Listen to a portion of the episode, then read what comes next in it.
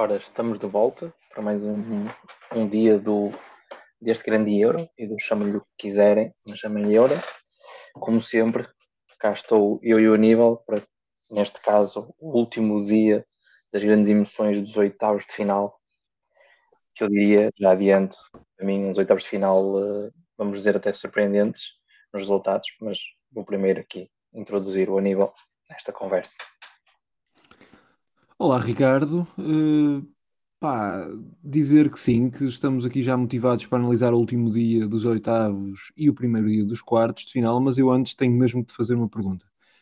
Uh, adormeceste na... a ver o Suécia-Ucrânia? Uh, não, adormecer não, mas uh, até porque houve alguns momentos para quem adormecesse acordava de certeza, alguns momentos de emoção, mas talvez não tenha sido o jogo mais uh, entusiasmante de todos, mas também o Inglaterra-Alemanha, uh, se não fosse os adeptos, também teria sido um jogo abaixo, uns furos abaixo de que, qual que gostaríamos.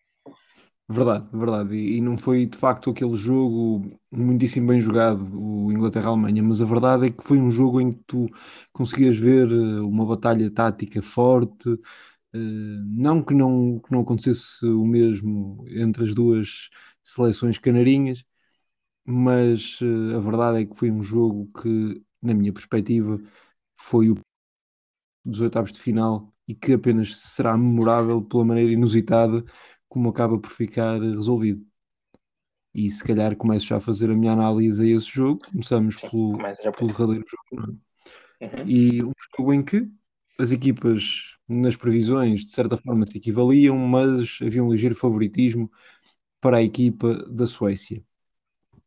Uh, as equipas apresentaram-se sem grandes diferenças por, por aí além, uh, sendo que o jogo, não, o jogo está longe de ter sido um jogo aberto e bem jogado. Muita batalha, pouca criatividade coletiva, digamos assim, poucas ações a esse nível e acabariam por ser as uh, individualidades principais, digamos assim, para essa situação. Uh, o, o, portanto, a partida inaugurada, o, marcador inaugurado na primeira parte por Zinchenko, jogador do Manchester City. Diz, diz? Excelente gol. Sim, um belíssimo gol, um belíssimo gol, mais um gol de um, de um jogador do, do Manchester City. Só foi pena foi do Bernardo Silva não ter sido um deles. Certo. Mas, mas Zinchenko teve uma partida de belíssimo nível. Aliás, aproveito para dizer que, na minha opinião, ele foi o melhor jogador em campo porque uhum. consegue depois de ter marcado um golo ainda na primeira parte, consegue fazer uma assistência quando já toda a gente estava a preparar-se para os penaltis, de certeza que na cabeça dos treinadores já pensavam quem seria o primeiro ou o segundo a bater.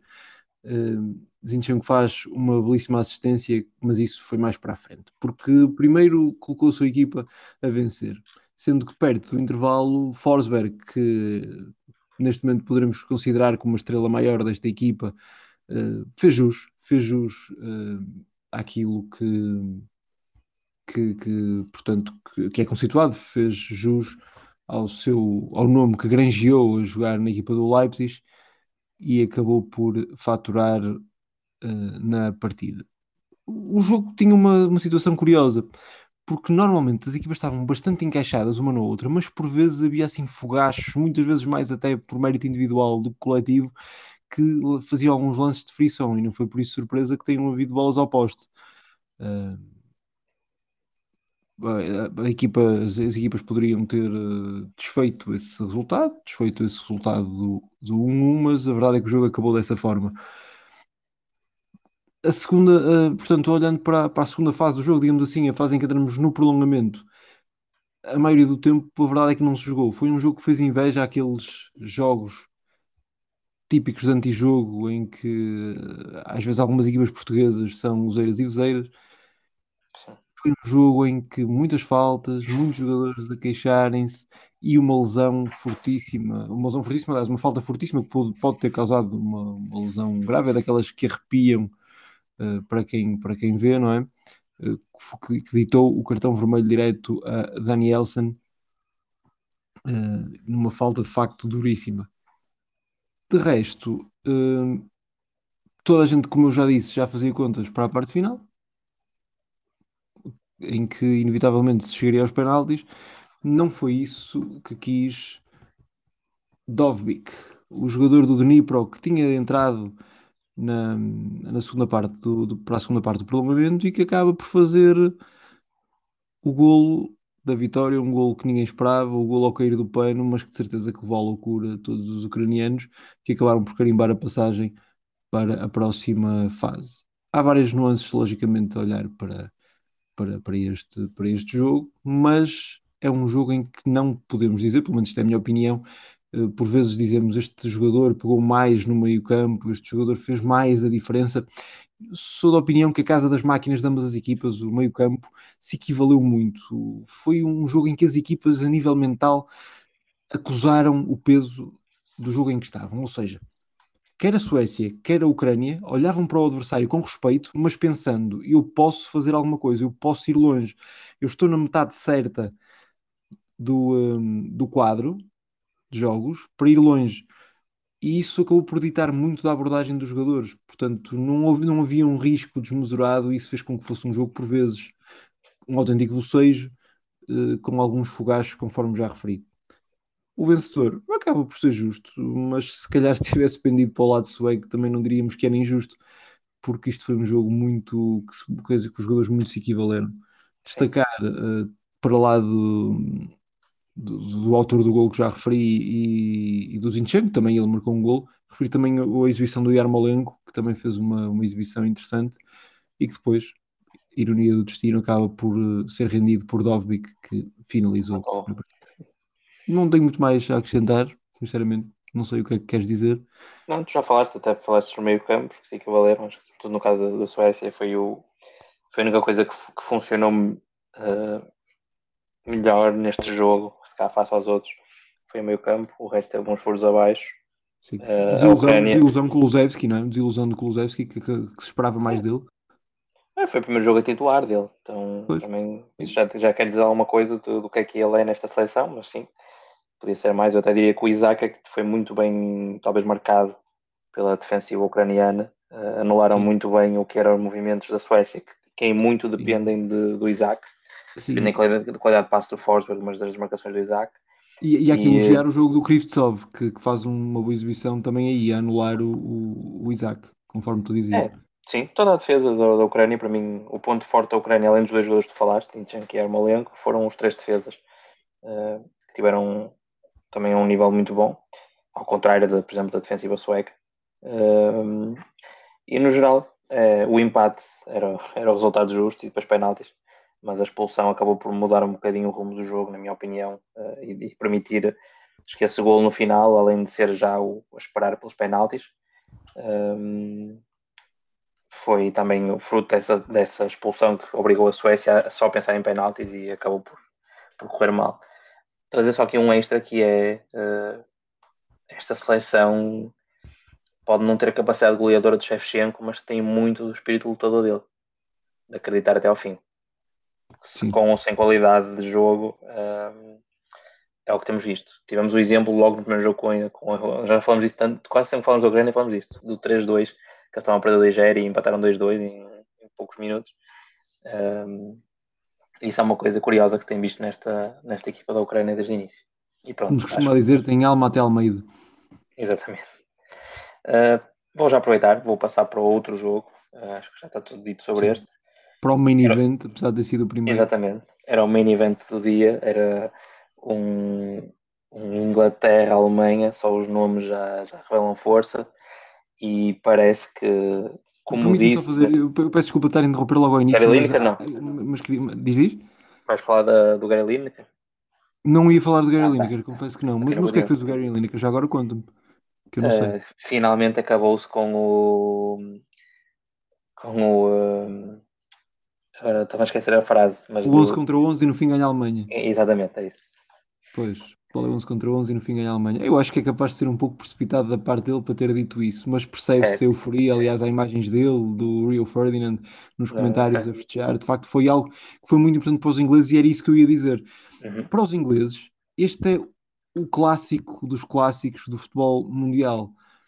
Não é exagero o que eu estou a dizer. Os ingleses dão imenso, imenso valor a, a isto, de tal forma que depois da Alemanha ter ganho Portugal, a capa de, de vários jornais um, britânicos desportivos a dizer os alemães estão de volta. Portanto, há quase aquela coisa de jogar contra a Alemanha e que é o nosso grande rival, é o nosso grande rival.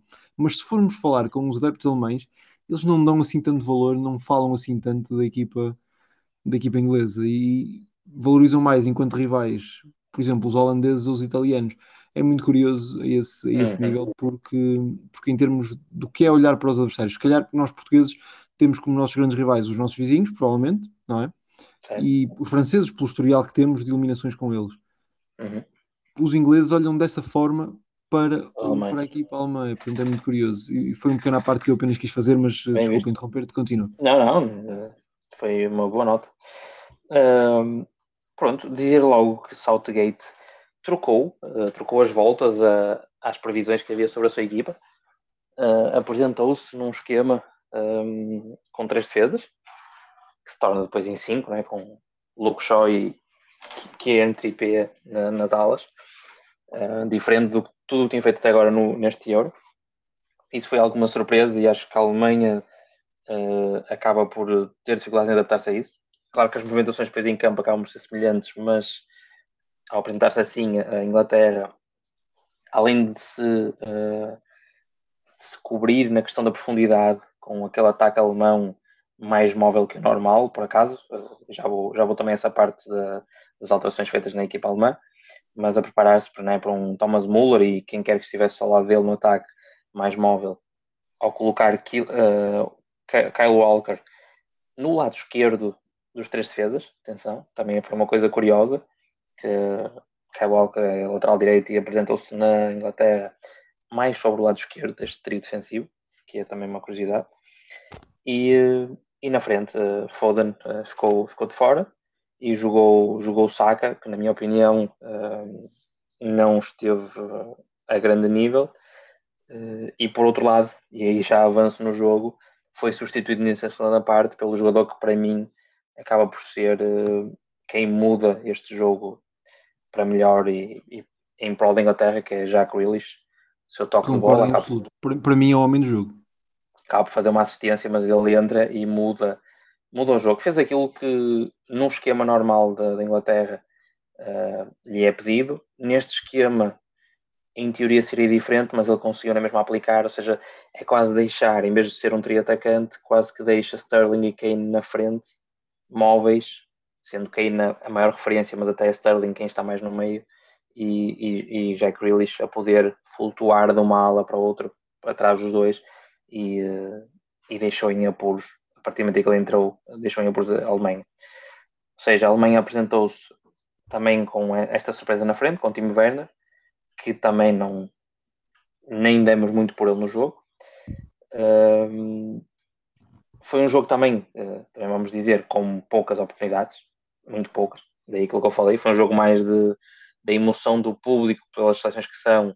Tem, tem alguns lances de perigo, mas muito poucos. E uh, acabou por ser mais essa emoção de, das guerras de forças das duas seleções. Como nós tínhamos previsto aqui, não a, a muralha uh, defensiva inglesa uh, sobreviveu neste conforto. Nem sobreviveu, foi mais forte neste confronto. É o, é o destaque que eu trago mais aqui e depois a Inglaterra, como tem acontecido, conseguiu sempre marcar, o seu golinho, neste caso até marcou dois, já com a Alemanha a tentar o, o, tudo por tudo, mas, mas foi um jogo, lá está, uh, forte taticamente, mas uh, relativamente fraco em termos de oportunidade e, e de técnica. Destaque ainda para Henry Kane, que consegue marcar o seu golinho finalmente, ele que tinha sido o melhor marcador do Mundial e neste Euro estava a zeros e já com toda a imprensa inglesa a duvidar do, do seu homem-golo.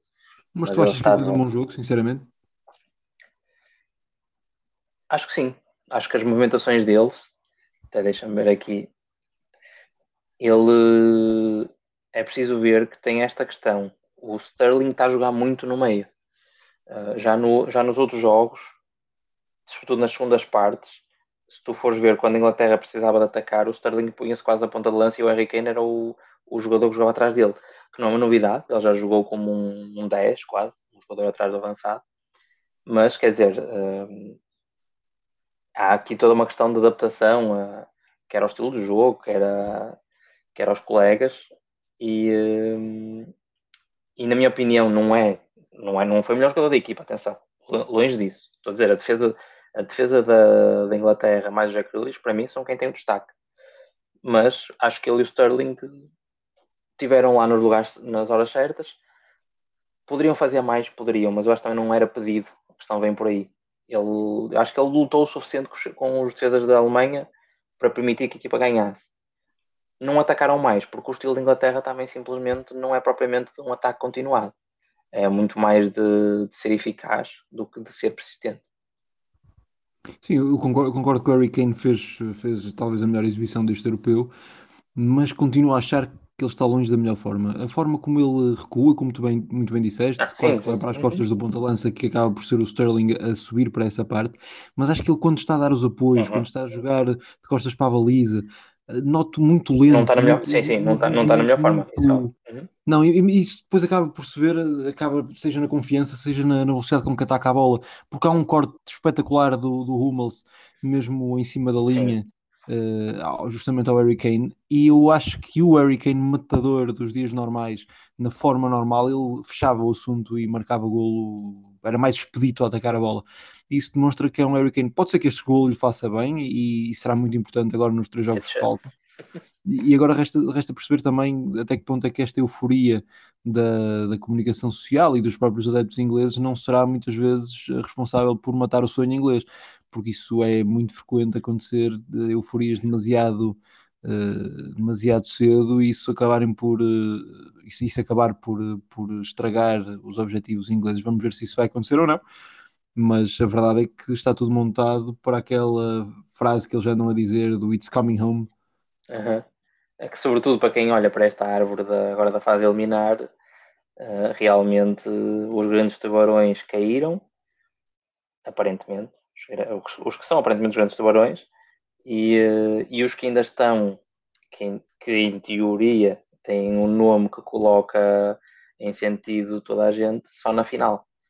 Porque se formos a ver, e já vou deixar que tu fales do, do, outro, do outro lado das meias finais, dos quartos final, desculpa, mas do lado da Inglaterra estamos a falar de Ucrânia, que é o, adversário, o próximo adversário, e de República Checa e Dinamarca sem, com todo o respeito para as seleções, até porque algumas estão a jogar eh, realmente bem, mas uh, tudo o resto que pode pôr em causa, tu já vais falar e estão do outro lado deste emparelhamento de, dos quartos final. Sim, é um facto, e, e, mas sobre a Inglaterra ainda convém também salientar outra coisa. Inglaterra, para ser campeã da Europa, o que acontecer seria a primeira vez, Inglaterra uh, tem que fazer três jogos, sendo que desses três jogos, só o próximo, que é contra a Ucrânia, é que será fora. A equipa ucraniana vai uh, jogar contra a equipa inglesa em Roma. Porque todos os outros jogos são em Wembley. Ora, Inglaterra, na sua história, em grandes competições, nunca perdeu em Wembley. E isso penso que pesa muito no, no, no interior dos, dos jogadores e nos próprios adeptos. Uhum. Embora isso, claro, isto não quer dizer nada, porque se pensarmos no, no, poderosíssimo Brasil, também teve o Maracanaço e o, e, e o Mineiraço nas suas terras, não é? E... Nós o europeu e a França o europeu. Isso, é, isso, isso, foi, isso foi tão desnecessário, Ricardo. É Mas, verdade. O que é que tu de falar? E eu queria dar um, um exemplo internacional e vais-me lembrar do Caristeias. São exemplos internacionais. Pois, eu sei, mas agora já fiquei, já fiquei frustrado, já nem, sei, já nem sei o que é que digo agora. Já nem sei o que é que digo. Já estou a ver aquela imagem do Ricardo, do Ricardo sequer a bola de olhos fechados. Um, passamos então para o próximo jogo. Sim, por favor, vamos já prever os jogos de, de dia 2, do primeira, certo, primeiras, certo. primeiros jogos de quarto final. Exatamente, os próximos jogos que uh, temos, temos uh, dois uh, belíssimos desafios e eu se calhar vou começar por aquele que tem maior cartaz, que é o que se joga às 8 horas. e que opõe duas equipas que por muitos são dadas como favoritos para vencer esta prova. Refiro-me à Itália e à Bélgica, que curiosamente, depois de muitos elogios eh, antes do torneio e durante a fase de grupos, viram eh, a motivação de quem, de quem analisa esfriar um bocadinho. Eu explico. A Itália, que tinha vencido com autoridade os três jogos da fase de grupos, acabou por sentir algumas dificuldades contra a Áustria. Aliás, uh, os italianos só venceram no prolongamento.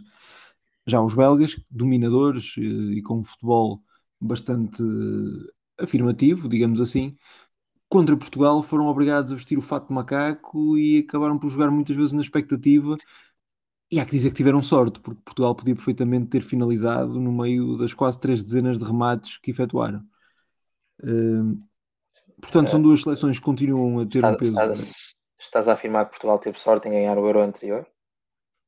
Teve sorte a ganhar o Euro anterior, sim. Não estou a dizer que ganhou só por sorte, mas teve sorte, naturalmente. Acho que isso uhum. ninguém intelectualmente honesto pode dizer que não houve ali alguma dose sim, de sorte. Porque eu... Totalmente de acordo. Porque eu acho que foi o feitiço contra o feiticeiro, esta, esta Bélgica. Sim, é isso. É isso. é isso. É, foi uma equipa belga que muitas vezes jogou. Olha, como se diz antigamente, jogar à italiana. Será que vamos uhum. ter uma Itália a defrontar uma Bélgica a jogar à italiana? Isso é.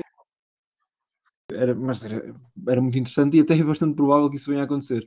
Uhum. Uh, a equipa italiana parece estar preparada para jogar uh, parece, parece estar a jogar mais ou menos ao mesmo nível em termos de, de equipa que vai apresentar uh, do que na ronda anterior. Já no que diz respeito aos belgas, as certezas ainda não existem, porque De Bruyne e Eden Hazard uh, saíram tocados. Algumas notícias indicam que é possível recuperá-los até o jogo, mas não há certezas quanto a isso. Uh, são talvez as notas, as notas maiores. Também perceber se no lado italiano Chiellini estará ou não disponível e esperar um, um, belo espetáculo. É difícil dizer quem é que será o favorito. O Itália tem praticado um futebol mais atraente, mas isso não quer dizer nada. Que Bélgica é que vamos ter? A mesma contra Portugal? É provável, é provável que sim.